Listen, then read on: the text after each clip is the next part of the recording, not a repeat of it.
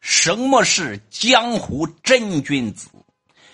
不拘泥表面的是非曲直，但心中有道。什么是心中有道？不妄动，动必有理；不图语，语必有据；不苛求，求必有益；不虚行，行必有正。为纪念战国四军之一的春申君，黄浦江古称即是春申江。杜月笙在上海滩百年不遇，也许冥冥之中却是得了那君子如江水的德性造化。自黎元洪秘书长、骈文大师饶汉祥用春申门下三千客，小渡城南五尺天，将他点化成龙后，他浑身上下。真有那一股子江湖真君子的神韵气概，很有些登堂入室的意思。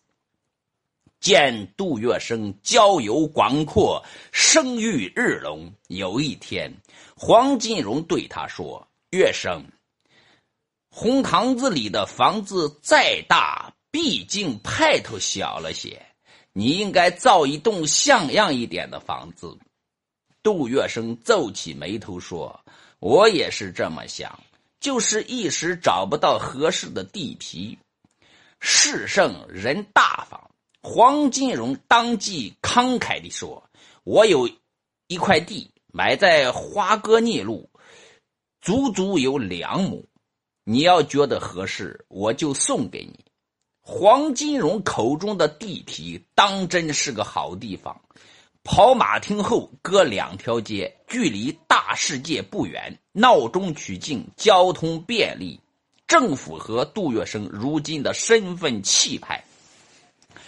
杜月笙谢过黄金荣，满心欢喜的接下了这块地皮。在三大亨中，张啸林走南闯北，见多识广，对台面上的事很有经验心得。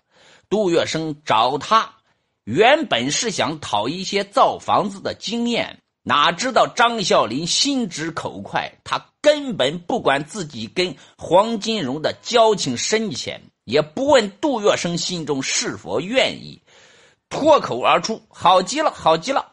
既然有两亩地，你我兄弟二人何不一人盖一栋？两栋连在一起，往后来来往往，不是更加方便？”见张孝林已说出此话，杜月笙心中没有苛求抱怨，当场便答应下来。好嘛，就照孝林哥的意思办。黄金荣一听张啸林要两亩分去一亩，心中虽十分不情愿，但在杜月笙面前，他最终还是摆出了君子一言既出，驷马难追的姿态。他对杜月笙说：“那块地皮已经说定送给你，你讲兄弟情，情愿愿意一分为二，我自然没有意见。”得到黄金荣这句回话，华哥聂路那两亩空地上不久便造出了大致不差的两栋大洋房，中间隔一道砖墙，开一扇便门。杜月笙、张啸林两家。既独门独户，又不分彼此。自打杜月笙搬进这气派非凡的杜公馆，上海滩的富户巨商、绅士大亨，慕杜月笙名的，但杜月笙是的，每天前来拜访结交者络绎不绝，完全是春申门下三千客的气象。每天早晨八九点钟。会客室外间便已经坐满了等候接见的各色客人。此时的杜月笙闲话一句的功夫修为已达到了炉火纯青的地步，丝毫不逊黄金荣当年的耀眼不凡，又比张静湖的神龙见首不见尾多一份谦恭随和。一见到来客，不用。对家苦苦相求，三言两语问出因何而来后，杜月笙通常只简简单单搭上这么三句：“你的尸体我晓得了，你放心，我会替你办好。好的，再会。有求必应，举重若轻，绝不食言。见杜月笙每天忙得昏天暗地，费尽心血，赔钱受累，到处替人家画出困扰。他的太太、亲朋、门徒十分不理解，有时候还要絮叨几句。吃自己的饭，管人家闲事，好处没有，还要倒贴，这是何苦来哉？每听到这种牢骚抱怨。杜月笙都要意味深长地说：“人家有尸体来托我，那是人家看得起、信得过我杜某人。就凭这一点，我也应该帮他们把尸体办好。一个人做到了，没有人上门来请托，那还有什么意思？大德朴素，在杜月笙这里支撑他一辈子好善乐施、行侠仗义的，就是这六个字。”一切所为，只为尊重别人的看得起、信得过。然而，在用闲话一句行侠仗义外，杜月笙还有放浪形骸的另一面。他是通宵达旦的陪各色人等豪赌。据他的家人回忆，有一次，杜公馆里一连赌了两个多月的钱。杜月笙困极了便睡，爬起来又赌，家里人竟然七八十天找不到跟他说话的机会。换是其他人，一定会被骂成无可救药的赌徒，但杜月笙却是越读换来的尊重越多。这就是君子无形，心中有道。一旦江湖有波澜，必是突然转身，真容尽显。民国十三年，浙江发生水灾，各地纷纷发起募捐活动。避难上海的前北洋元老孙宝琦得知这一消息后，发起成立了一个救助乡亲赈灾会。打算募捐些钱财捐给浙江灾民，说来也是奇怪。当时的孙宝琦也算是响当当的人物，可上海滩偏偏不买他的账。一个月辛苦活动下来，堂堂前国务元老居然只募来区区千元善款。无奈之下。孙宝琦只好听从身边人建议，跑到杜公馆向杜月笙求助。但孙宝琦终究是个蹩脚政客，他向杜月笙捐募捐的方式很别扭，面上看诚意十足，内在却一点不通透，甚至有用雕虫小技拿捏人的意思。杜月笙和孙宝琦并不熟悉。见到这位早先的显赫人物不请自来，杜月笙先有些意外，跟着便礼数周到地将他迎进了客厅。孙宝琦很做作，一番冠冕堂皇的寒暄后，他话锋一转，突然问起杜月笙来：“杜先生，照日下的行情，印度大土每两值多少钱？”杜月笙不明就里。只好只好如实作答。现在印度大土已经绝迹了，没有行情了，有市无价。听到这话，孙宝七打开随身带来的一只箱子，得意地说：“恰好我手头有一些，可以送给杜先生。”杜月笙明白了一些，当场表示愿意按高价买下来。这时，孙宝琦开始展现他的高姿态。他随即拿出捐款簿，一边准备记账，一边向杜月笙表示：“卖土所得，孙某人分文不取，只会充作善款捐给赈灾会。”杜月笙恍然大悟，绕了这么一大圈，原来是为募捐来了。但杜月笙多余的话一句没说。他随即吩咐万墨林，也不再按所谓的高价，直直接给孙宝琦开了一张万元的庄票。万墨林心领神会，将庄票递给孙宝琦后，跟着就提着那只箱子退出了客厅。孙宝琦拿到这张万元装票，心中很得意，心说：“别人都是压低身段求善款，我这可是身段一丝未弯，高他杜某人一头，拿到了这张装票。”然而，当他坐回汽车里的时候，心头的滋味顿时不一样了。司机告诉他，卖给杜先生的印度大图已被原封不动的送了回来，就在车的后座上。孙宝琦转头一看，百感交集。杜月笙江湖真君子的美誉真不是白给的，当场退还那是让他下台阶不曾容。悄无声息的送还。怎一个润物无声可以形容？相比之下，自家的雕虫小技倒真是有些粗鲁难看了。为了自家的面子端着，为了人不点破，更无苛求，相反还无声的搭了个尊重礼送的台阶。什么是君子之道？这种含蓄不点破，润物无声，就是。再说。遇事不点破，看似简单，其实很难。没有不争、不苛求的真境界，一个杂念就能变成真剑。江湖高人在人情世故上的修炼，很多时候修炼的就是这个：破心中贼难，除心中杂念真剑也不易。民国十四年元月二十九日。处在全盛时期的奉系张作霖欲染指江浙地盘，于是派出了急先锋张宗昌率领一万奉军进抵上海滩。张宗昌是山东叶县人，人高马大，五毒俱全，在北洋军阀中名声向来很臭，有“狗肉将军”“五毒将军”等一大串恶名浑号。张啸林。因为自己的江湖威名跟张宗昌一样，都叫张大帅，很是得意，因此很想搞一个盛大场面来迎接这位炙手可热的奉系实力人物。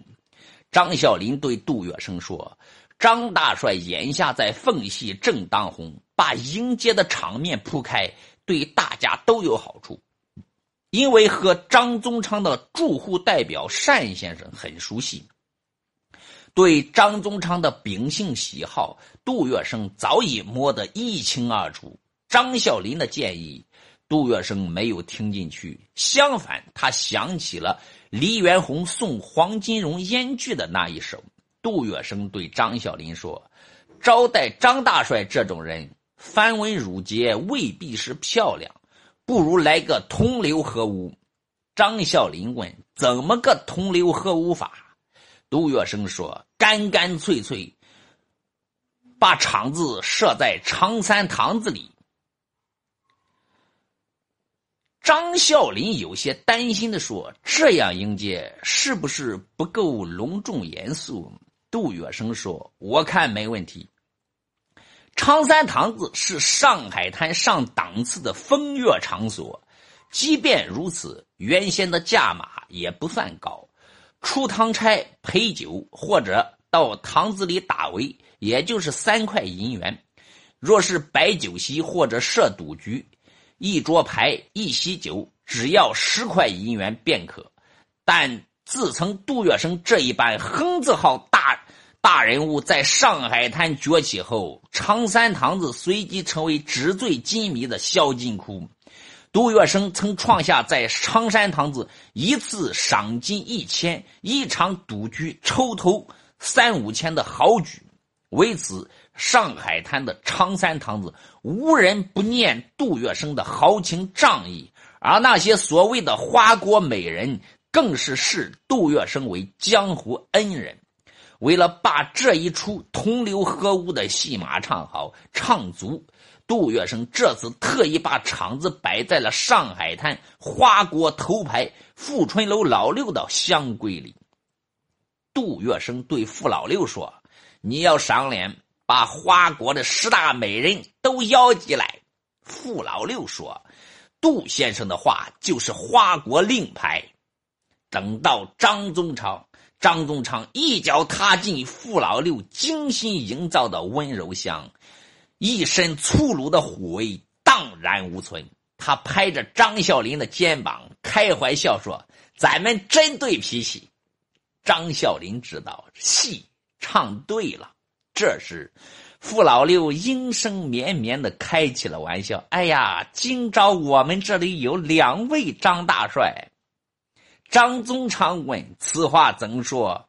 傅老六指着张少林说：“张啸林说，这位是我们上海滩的张大帅呀。”张宗昌哈哈大笑，完了竟来了个可人的幽默。他又一次拍了拍张小林的肩膀，说：“你是张大帅，我是张小帅。”张小林不好意思，正的是满脸通红的说：“张大帅，不要开玩笑。”张宗昌叫嚷起来，说：“真的，不信你问，我的号叫孝坤，我手底下的人都叫我孝帅。”你们上海话说“孝帅”，可不就是小帅吗？话音落下，举座哄笑。事后，张啸林对杜月笙说：“照我的意思，上来还真不敢摆这样的场子，真妙！”一把就把张大帅拉成了自家兄弟。杜月笙跟这等人物打交道，特别注意细节。他对张啸林说。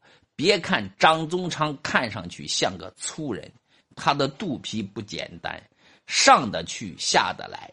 多年后，和门徒讲起当年与各等显赫人物左右逢源时，杜月笙说：“摘下各色人等的面具，人也就没有区别了。这时左右逢源就简单了，没有冲突，都是地面上的朋友。”门徒问他。人物越显赫，面具戴的越牢靠，怎么摘？杜月笙说：“有接上地气的一个‘诚’字，什么样的面具都摘得下。这其实又是一种君子之道，不讲形式，诚心归真。”民国十四年十一月，昔日的猖狂人物，曾任北洋陆军次长。段祺瑞的心腹徐树铮曾海外抵达上海滩，此时的段祺瑞只是徒有虚名，北洋大权实际掌握在张作霖、冯玉祥手中。要紧的是，冯玉祥跟徐树铮皆有血海深仇。几年前，徐树铮曾坏规矩杀了北洋下野老人冯玉祥的叔父陆建章，因为这一层。加之徐树铮野心勃勃，声誉不佳，树敌众多，在当时的环境下，几乎无人愿意接近这样一位随时都能招来大麻烦的危险人物，更别提为他提供安全保护。黄金荣和张啸林皆是这个态度。黄金荣反对接待保护徐树铮的理由比较含蓄。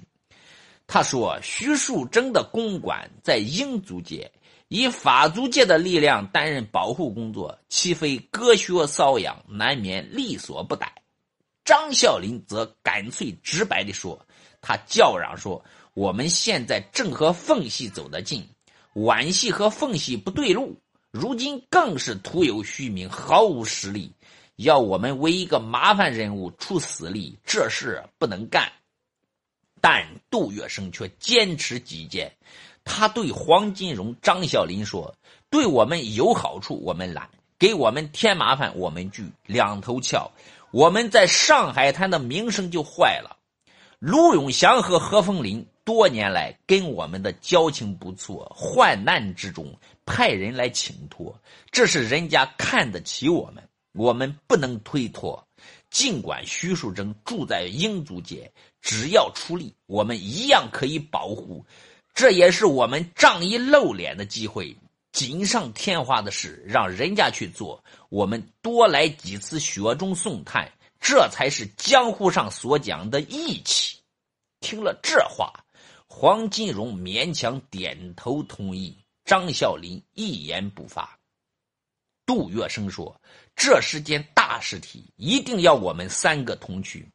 这次雪中送炭。”杜月笙特意安排了盛大的欢迎场面，三大亨一致出动，有始有终的给了徐树铮一个说法，同时也给了上海滩江湖一个说法。虽然徐树铮离开上海滩后不久就遭到了劫杀，但这恰恰反衬出了杜月笙的另一番君子之道：雪中送炭。两头不翘。